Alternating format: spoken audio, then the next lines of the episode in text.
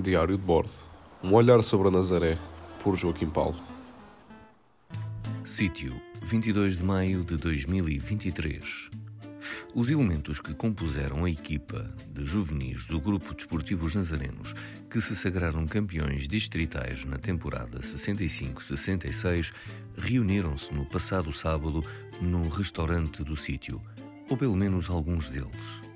Esta iniciativa proporcionou o reencontro 57 anos depois de um grupo de homens que deu ao clube um dos primeiros títulos na formação, num tempo em que, é justo dizê-lo, a prática do futebol ainda não estava tão disseminada no distrito como hoje em dia.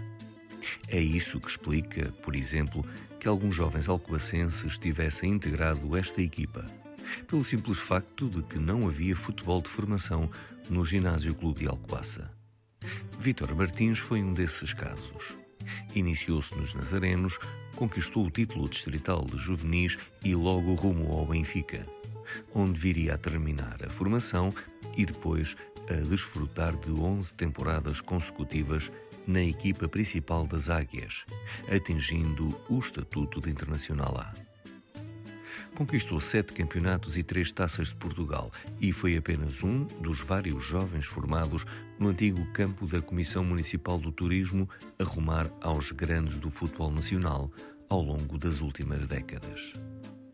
Não vi o Vítor Martins a jogar, nem o João Cardoso, nem o Delfim, nem o Ruben.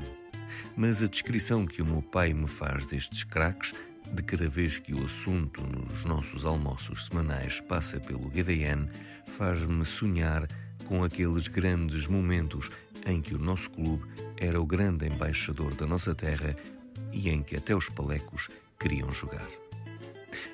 Agora, até os nossos jovens ou os pais deles trocam os nazarenos por clubes de outras terras vizinhas, mesmo quando competem no mesmo escalão. É caso para dizer Mudam-se os tempos, mudam-se as vontades.